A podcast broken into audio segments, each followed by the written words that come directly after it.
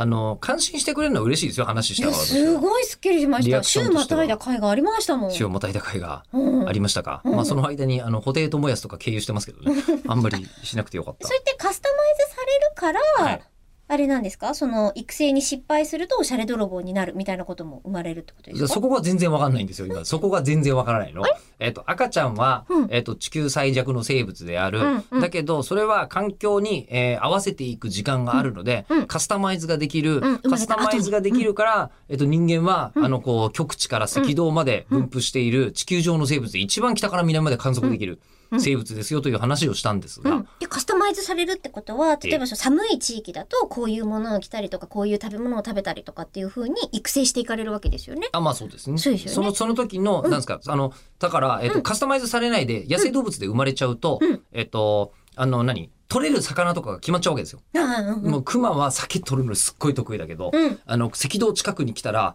ピラルクが取れるかというと、そんなことはそんなないことはないんじゃないかと思われるという、うんうんうんようなことですよ。あと他多の分動物だとね。暑さにやられちゃいますよねああとのもある毛でしょうね皮の感じとかね。うんうんみたいなのだが人から間完成品なんですよ、完成品。人間はもうその単体として探偵として。で、あの、この、その地域でん取る魚を取るにはこうすればいいみたいなうんうんのが全部違う。他の生物はそれこそだから極地の近くで生まれても赤道の近くにうん子供の頃から住んでれば、大体赤道に対応して生きられるわけですうんよ。うんうんうんっていうのが、まあ、カスタマイズ人間できる説。ネオテニーって言うんですよ、かっこよく言うと。あ、ええもしかしてカスタマイズってファッションのことは一言も言ってない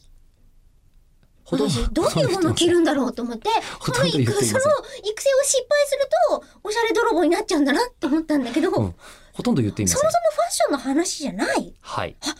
なるほどええ。待ってください。ファッション、え、あの、着るものは別に、もうそんなん北海道出身の人だって沖縄行くさ。ね。でもなんかその時に、こう自分に適したお洋服を選べるかどうかっていうのが失敗するとおしゃれ泥棒になるのかなと思ってたんですよ。で、それがねえ育成に、ねえおしゃれ泥棒って何 そもそも。おしゃれを泥棒するんでしょだからおしゃれじゃないやつのことでしょえ、どうな のえ何ユニクロの万引きの人み たいなこと違うの何よおしゃれ泥棒ってことはうんうん本人がおしゃれじゃないから泥棒するわけじゃん。おしゃれなやつから。え、そういうもんなのおしゃれ泥棒って。違うの知らないですよ。おおししゃゃれれ泥泥棒棒っってて何おしゃれに泥なん棒するやつのことなのおしゃれな泥棒のことなのうんおしゃれも泥棒するんだとばっかり思ってたけど、違うのおしゃれな人から奪っていく泥棒ですよねおしゃれ物をパクっていえ、う。おしゃれ、え、おしゃれ物のパクだからそれはユ ニクロの万引きでしょえユニクロの万引きって意味じゃないでしょおしゃれ泥棒って。人から盗まないとおしゃれになれないってことはおしゃれじゃないやつなんだろうおしゃれ泥棒はって思ってたんですけど。そういうことなのか。違うのかちょっと大混乱です。